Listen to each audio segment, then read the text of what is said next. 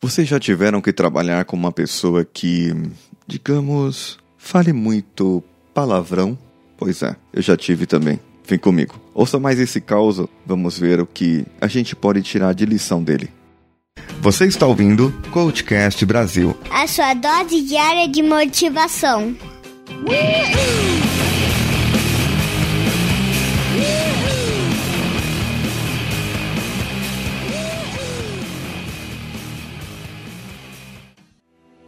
Uma experiência de minha vida, eu atuei rapidamente como técnico do ramo odontológico. Aquele pessoal que conserta cadeiras e dentista, aquelas canetinhas, motores, as autoclaves e todos os equipamentos que são relacionados a dentistas. E eu fiz um estágio em uma empresa que era uma assistência técnica autorizada de uma grande marca desse ramo.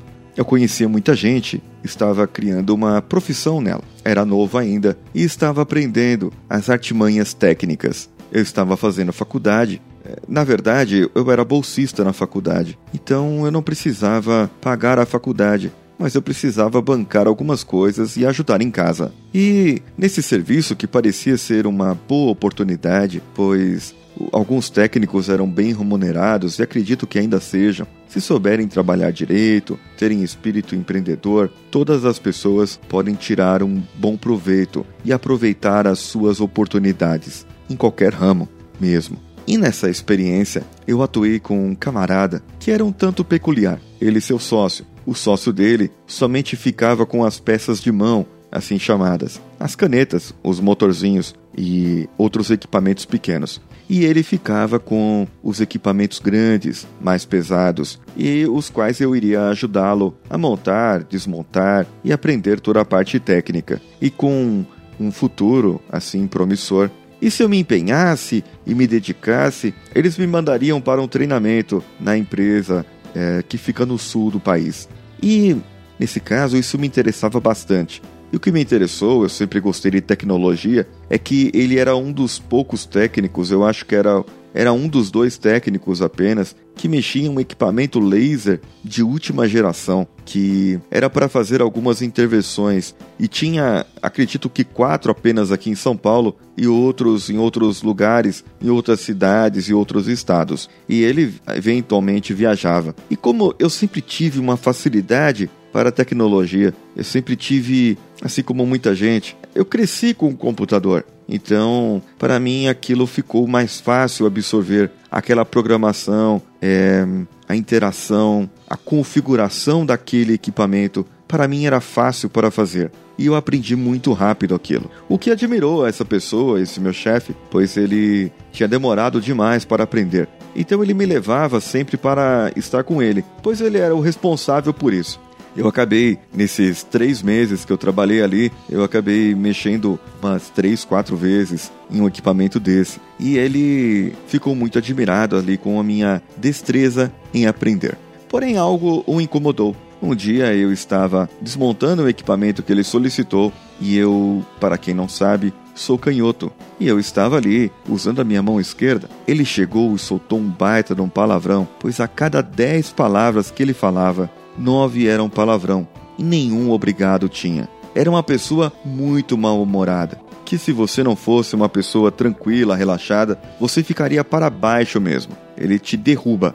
E não era para menos. Pessoas mal-humoradas são assim, elas derrubam qualquer um. Lembro das respostas, modo de comunicação, respostas destrutivas. Ele só fazia as destrutivas, aquelas que detonam o camarada. Até para tratar clientes, ele era meio grosso e tinha clientes que nem gostavam de falar com ele ao telefone, ligavam para o outro sócio. Só que como ele era um técnico experiente e fazia bem direito o seu trabalho, ele era requerido. Mas tratamento no tato com as pessoas, ele não tinha muito cuidado fogos aqui. Estão comemorando algo. Hoje é que dia? Segunda? Tem jogo? Não sei. Quer dizer, eu tô gravando aqui hoje, uma segunda-feira. E aí, esse camarada, ele começou. Um, dois, três. Até perdi o que eu tava falando agora.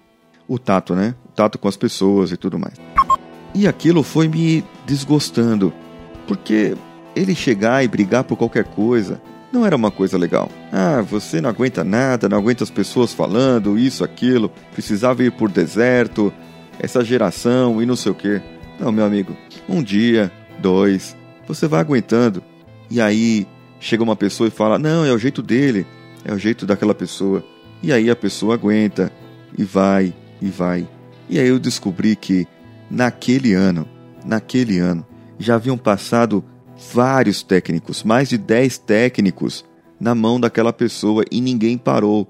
E ele precisava de um funcionário de confiança, uma pessoa que pudesse ficar e tocar o seu trabalho, mas ele não conseguia ninguém.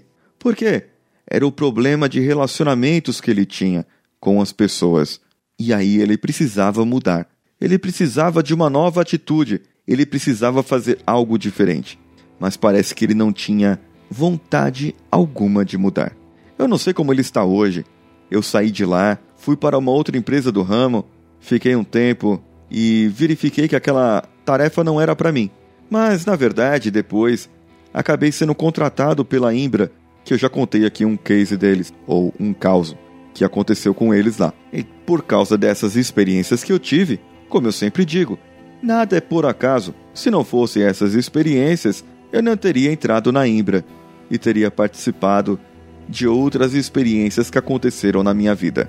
E você, já teve um chefe que te maltratava, que fazia você é, fazer coisas que não estavam ali no, no seu, na sua descrição de trabalho, ou te assediava moralmente, que era o que ele fazia comigo. Não só comigo, mas com outros funcionários também. Ele assediava moralmente as pessoas. E o sócio dele só estava dando certo com ele porque eles não atuavam juntos a todo momento. Um cuidava da parte de finanças e comercial e os equipamentos pequenos, e ele cuidava dos atendimentos externos e equipamentos grandes. Então, cada um tinha o seu papel. E é essa lição que a gente tira. Cada um tem suas qualidades, cada um tem seus defeitos, os seus pontos fracos. Nós temos que saber conviver um com os outros. Porém, quando um ponto fraco seu pode estar incomodando o seu trabalho, o seu desempenho, o seu resultado, talvez seja a hora de refletir, verificar se não é possível mudar e traçar um plano para mudar esses essas atitudes, esses comportamentos e quem sabe você consiga atingir novos resultados com isso.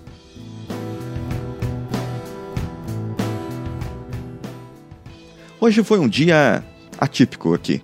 Eu levei o Samuel para fazer a aula de reposição na natação pela manhã e pude aproveitar para fazer uma meia hora, 40 minutos de corrida e caminhada, ali pelo bairro próximo à escola. Mais um pouquinho à tarde, eu fiz os exercícios meus de força, aqueles que eu sempre faço, e depois nós fomos num aniversário de um priminho meu, que nós pudemos. É... Não tem aniversário não. Ou tem? Acho que tem. Deixa o aniversário aí. Não sei se eu já contei do aniversário. Teve algum aniversário aí. E nós pudemos nos divertir bastante.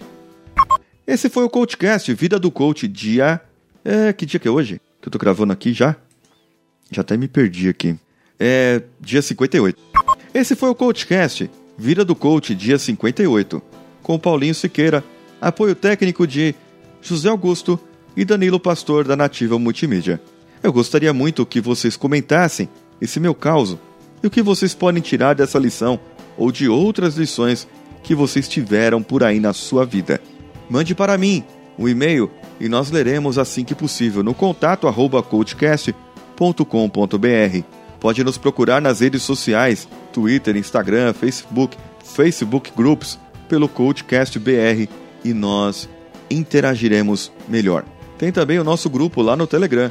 O link do post está no site e você pode acessar e entrar para o nosso grupo seleto de pessoas que querem produzir mais. Um abraço e vamos juntos!